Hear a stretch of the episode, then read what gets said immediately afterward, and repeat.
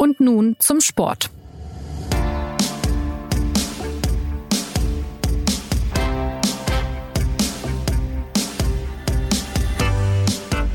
Herzlich willkommen zu einer neuen Folge von Und nun zum Sport. Diesmal nach dem Spitzenspielen der Bundesliga am Wochenende.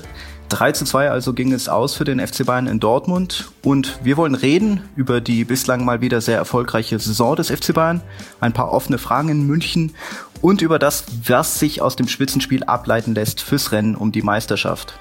Zugeschaltet sind mir Bayern-Reporter Sebastian Fischer. Hallo Sebastian. Hallo. Und SZ-Sportredakteur Martin Schneider. Hallo Martin. Hi. Mein Name ist Christopher Geratz und los geht es nach einer Werbung. Am 15. November findet der Aufbruch Award statt. Vergeben wird er von Google und der SZ. Ausgezeichnet werden Persönlichkeiten, die mit digitalen Möglichkeiten Menschen und Gesellschaft vorangebracht haben. Sie können live dabei sein und mehr über die Preisträger aus Bildung, Wirtschaft und Gesellschaft und ihre spannenden Geschichten erfahren. Weitere Infos finden Sie auf aufbruch.sz.de.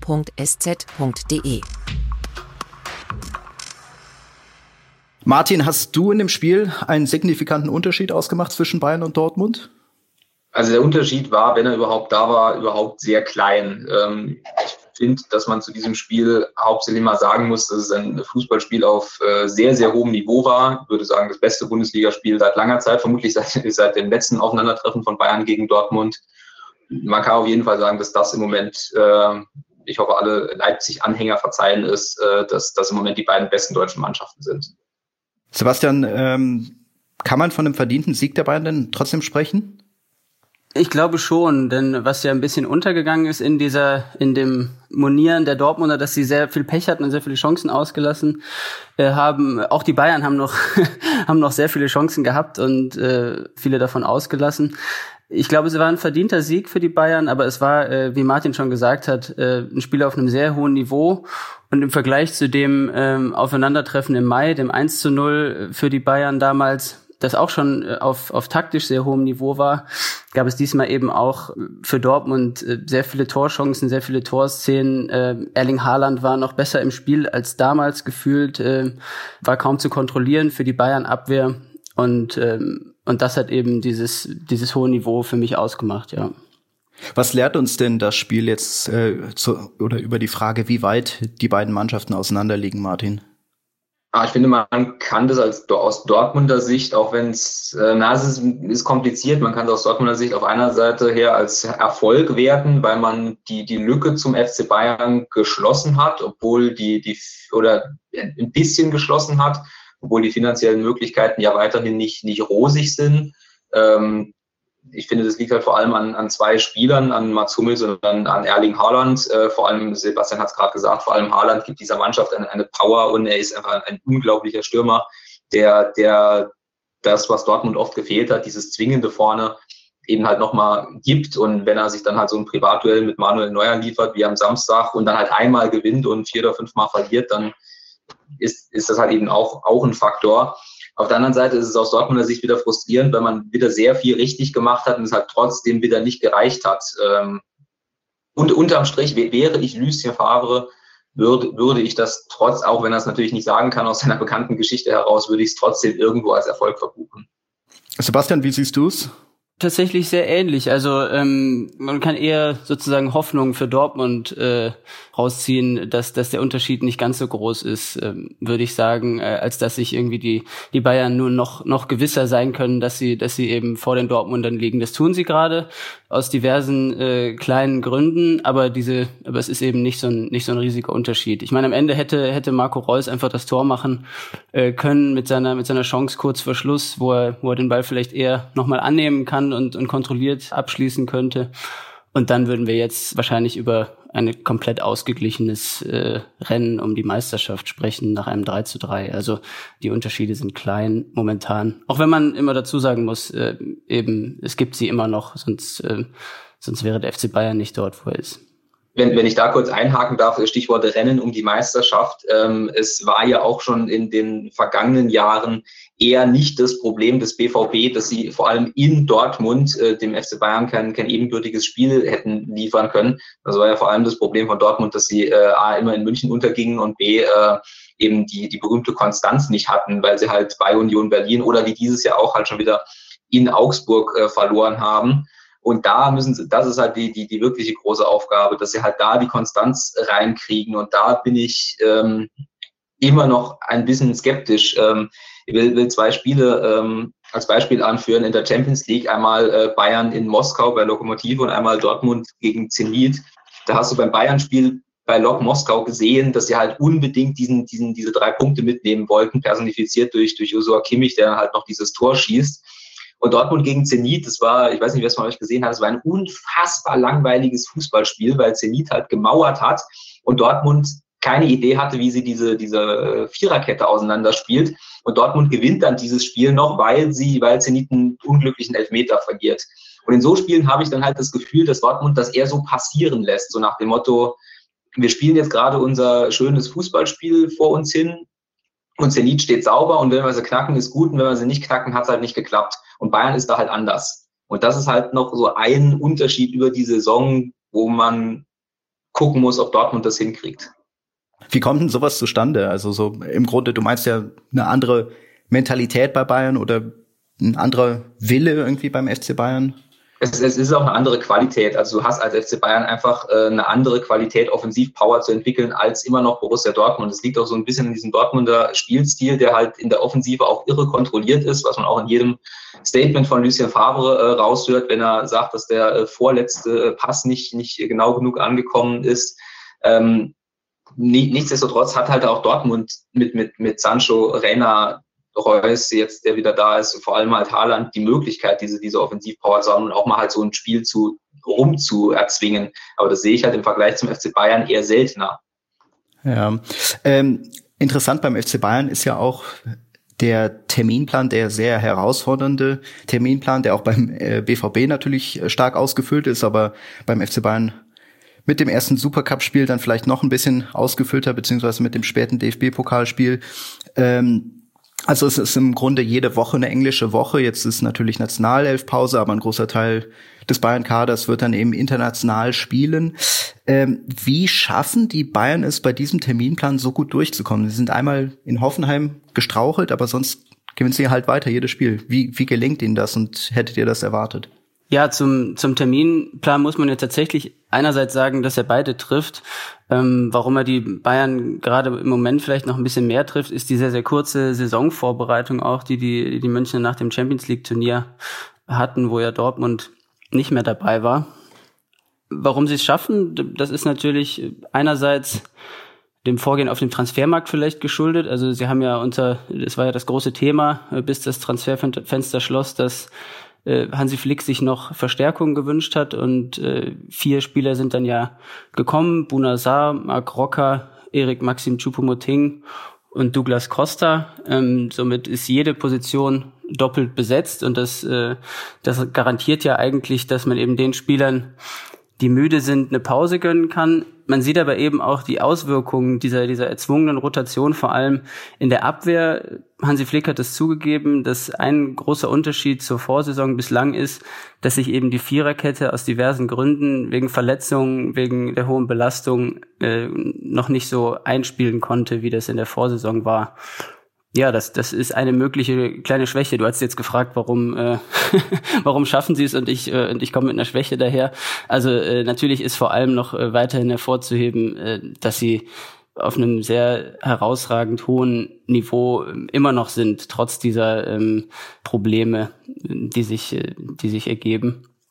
Und das, äh, ja, das kann man damit erklären, dass es einfach sich um herausragende Fußballer handelt, die der FC Bayern dort äh, beisammen hat, die auch fit zu sein scheinen, eben trotz dieser, dieser kurzen Vorbereitung. Also gerade ähm, in der Offensive finde ich es gerade sehr beeindruckend, äh, Lewandowski und äh, Gnabry und Coman und auch Sané, wenn er eingewechselt wird, zuzuschauen. Gerade Sané finde ich, finde ich, äh, finde ich beeindruckend, wie er trotz seiner langen Verletzung, die er hatte in der vergangenen Saison und auch einer kleinen Verletzung, die ihn, äh, die ihn zurückwarf zu Beginn dieser Saison, auf einem sehr hohen Niveau ist. Und ähm, ja, also das, ähm, das ist schon äh, eher so, dass das im, immer noch immer noch im Vordergrund steht. Ähm, ich, ich würde hier auch mal öffentlich den, den ganz vorsichtigen Verdacht äußern, dass ähm, äh, Hansi Flick äh, seiner Mannschaft bei Bundesligaspielen, namentlich gegen Köln und Bielefeld, möglicherweise die Direktive mitgegeben hat, dann doch nicht mehr zu tun als unbedingt nötig für die drei Punkte. Und äh, ich habe beide Spiele über 90 Minuten gesehen und ähm, wie Sebastian gerade ausgeführt hat, der Qualitätsunterschied zwischen Bayern und Bielefeld und oder Köln, der ist einfach so hoch, dass sie sich das erlauben können. Sie können das öffentlich niemals zugeben, weil es ihnen halt sofort als Unsportlichkeit und Arroganz ausgelegt wird. Aber ähm, an, angesichts des Terminplans ist es eigentlich nur vernünftig, äh, zu sagen, bitte äh, gegen Bielefeld nicht, nicht äh, 90 Minuten lang auf dem Gas zu stehen oder gegen Köln, sondern halt zwei Tore zu machen und dann irgendwie das, den Vorsprung über die Zeit zu kriegen.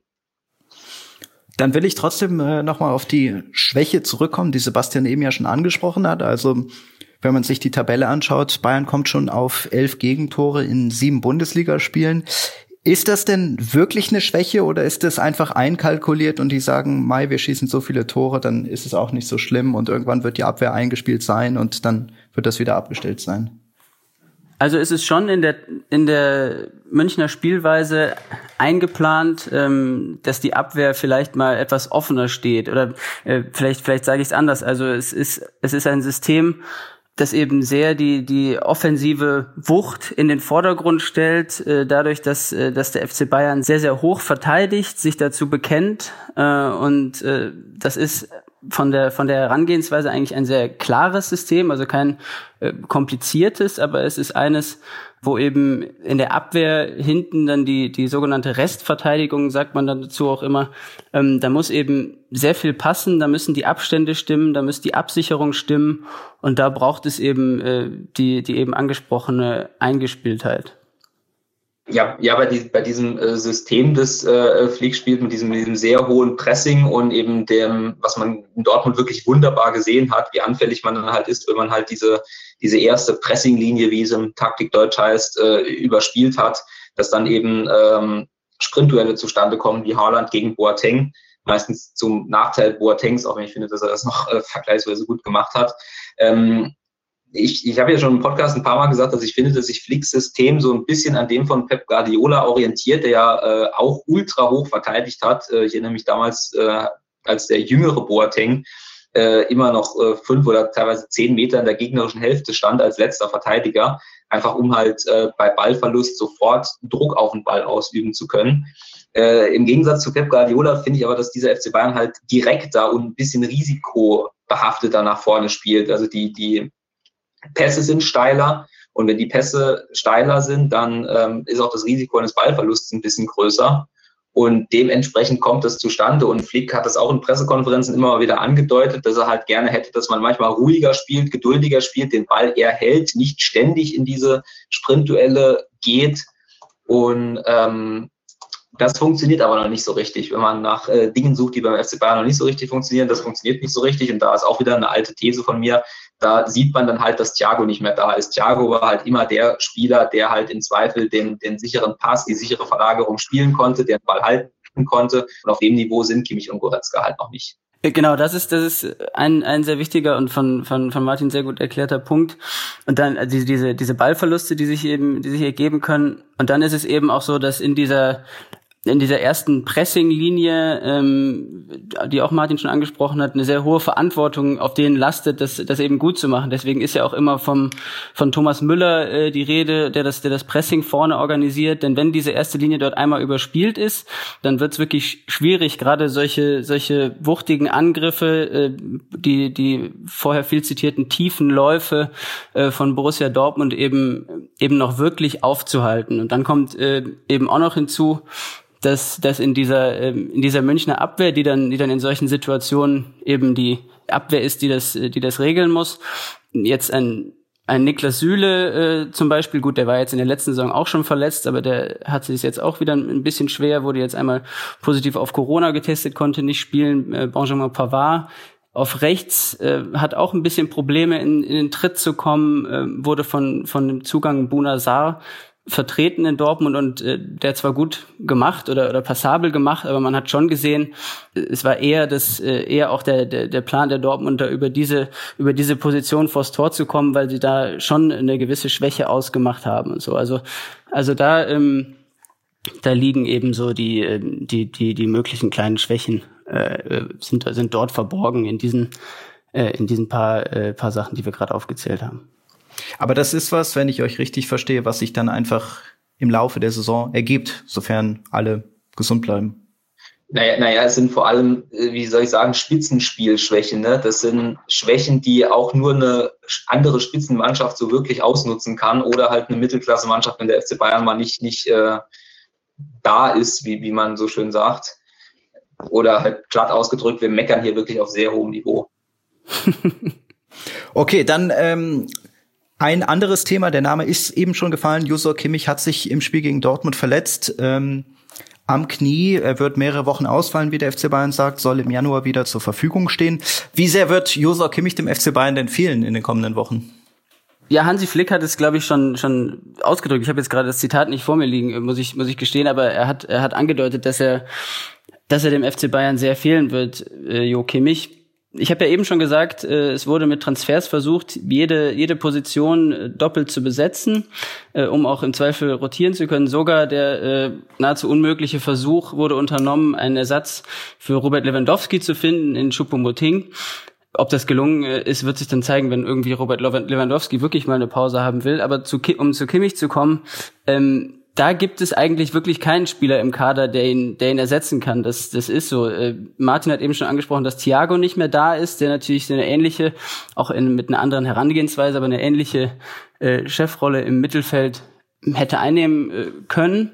Aber äh, die, die Spieler, die jetzt zur Verfügung stehen noch, äh, vor allem Leon Goretzka und äh, Corentin Tolisso, sind ganz andere Spielertypen, sind sogenannte Box-to-Box-Player, die so ein bisschen den, den Raum beackern zwischen, zwischen eigenen und gegnerischen 16er, aber die jetzt nicht die Strategen und Weltenlenker sind, wie es, wie es Jo Kimmich eben ist.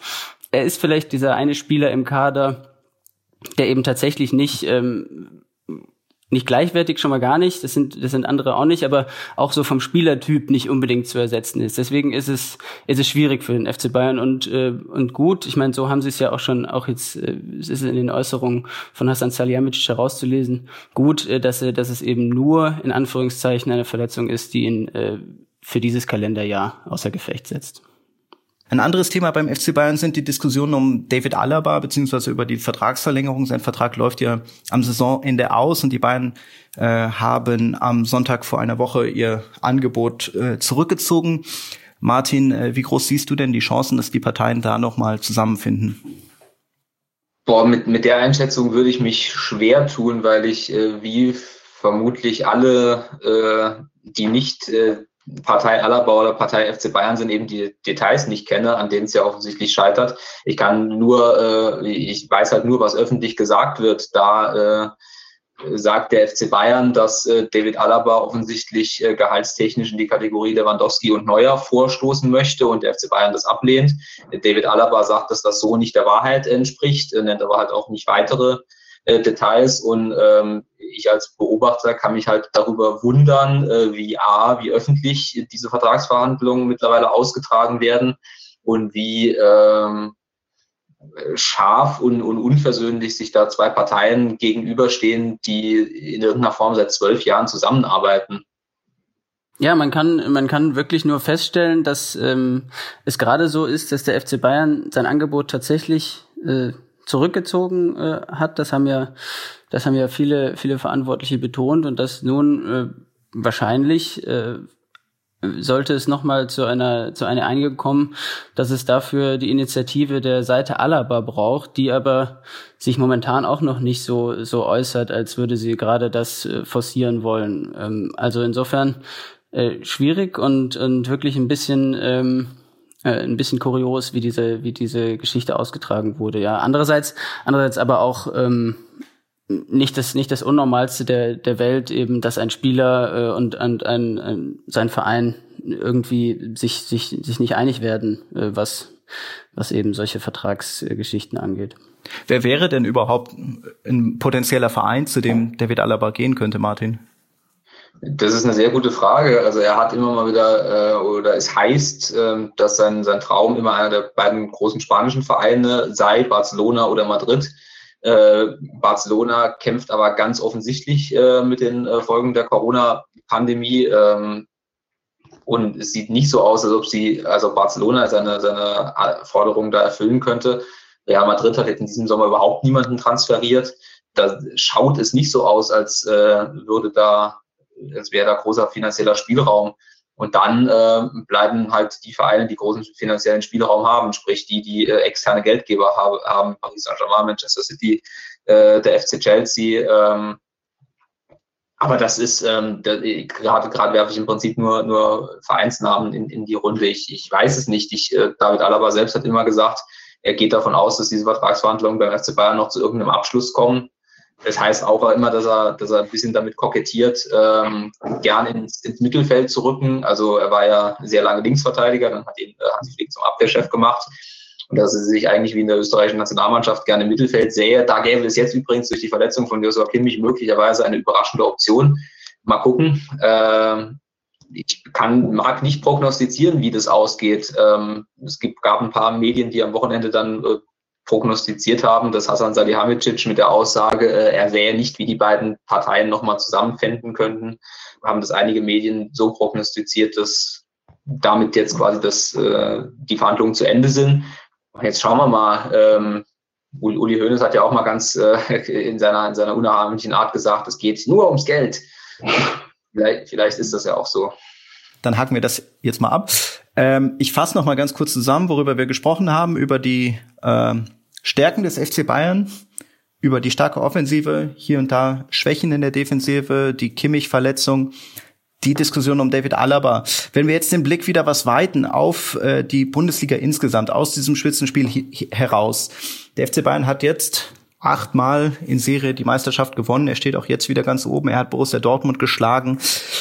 Wie spannend kann denn die Liga eigentlich noch werden diese Saison? Sebastian?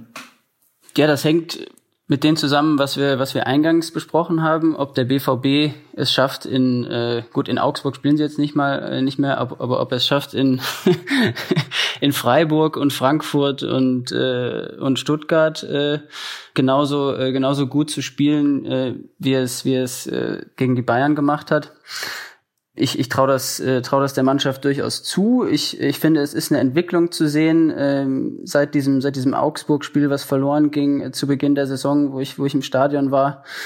Deswegen glaube ich, ja, ist diese, ist diese Hoffnung, sagte ich ja, glaube ich, auch eingangs schon durchaus begründet, dass, dass Dortmund vielleicht ein bisschen mehr äh, mithalten kann mit den Bayern diesmal. Und äh, auch Leipzig macht einen guten Eindruck. Aber es ist, ja leider noch ein bisschen äh, zu, zu früh, um das, um das wirklich äh, seriös vorhersagen zu können. Aber du fokussierst dich in deiner Antwort schon auf Dortmund, obwohl Leipzig ja jetzt am Anfang Dezember noch die Chance hat, gegen Bayern zu gewinnen äh, im direkten Vergleich und ich, ich würde Dortmund ein bisschen stärker noch einschätzen äh, als Leipzig gerade. Ähm, wenn ich das jetzt, wenn ich das jetzt irgendwie an, äh, an einzelnen Sachen festmachen müsste, da Position für Position durchgehen, äh, weiß ich gar nicht. Es ist so ein, es ist so ein Eindruck, äh, den ich habe. Ich meine, gerade die Offensivwucht der Dortmunder ist noch ein bisschen, ähm, ist noch ein bisschen größer als die der Leipziger. Martin, was meinst du, was, was muss geschehen, damit die Liga weiter spannend bleibt, beziehungsweise weiter eng zusammenbleibt? Die, die Grundannahme, dass die Liga eng zusammenbleibt, würde ich schon mal äh, massiv in Frage stellen. Ich wollte nämlich äh, gerade ansetzen, dass äh, in dieser äh, Corona-Zeit oder durch in, in dem Eindruck der Pandemie die, die viel zitierte Schere in der Liga meiner Meinung nach eher noch, noch weiter auseinandergegangen ist, äh, was gerade nicht so richtig auffällt, eben weil Borussia Dortmund wieder einen guten Job gemacht hat, weil Borussia Dortmund zum FC Bayern ein bisschen aufgeschlossen hat, gefühlt, äh, vor allem unter dem Eindruck dieses Spitzenspiels aber wenn man sich halt äh, anguckt, was quasi so in der Spitze der Liga äh, gespielt wird, also gerade, würden wir noch Gladbach und Leverkusen mit dazu ins Boot nehmen und was so am Ende der Liga gespielt wird, puh, äh, das ist ähm, das ist schon bemerkenswert. Ähm, und wenn, wenn, man, wenn man sich halt anguckt, wie zum Beispiel Werder Bremen, die jetzt im Moment gerade ziemlich gut da oder vergleichsweise gut da stehen mit Punkten, wie die halt auf dem Transfermarkt agieren mussten äh, oder dann irgendwie agiert haben, da, da gibt es einfach kaum noch, kaum noch Optionen, während äh, halt die, die Spitzenvereine und halt äh, vor allem die, die sogenannten Bergsclubs, äh, Leverkusen, Wolfsburg, äh, Hoffenheim, Leipzig, da halt ganz anders agieren können. Ähm, ich, ich, ich meinte jetzt vor allem auch tatsächlich äh, an der Spitze der Tabelle, tabellarisch betrachtet, ja, das ist ja Gut, es sind ja sieben Spiele gespielt, aber es sind jetzt, äh, es ist noch alles im Rahmen des Möglichen, um es so zu sagen. Nee, Me Meisterschaftskampf, das, was ich äh, ausgeführt habe, da kommt es drauf an, dass Dortmund eine Konstanz findet, dass Dortmund sich bewusst ist, dass jeder verlorene Punkt am Ende halt wehtut. Und äh, sehe es genau wie Sebastian, dass äh, der Konkurrent um die Meisterschaft, wenn es einen gibt, kann nur Borussia Dortmund sein, wenn überhaupt. Martin, Sebastian, dann danke ich euch für eure Einschätzung zum FC Bayern. Wenn Sie, liebe Zuhörerinnen und Zuhörer, Fragen, Anregungen, Kritik haben, schreiben Sie uns gern an podcast.sz.de. Bis zum nächsten Mal. Seien Sie live dabei, wenn am 15. November um 19 Uhr der Aufbruch Award vergeben wird. Weitere Infos dazu finden Sie auf aufbruch.sz.de.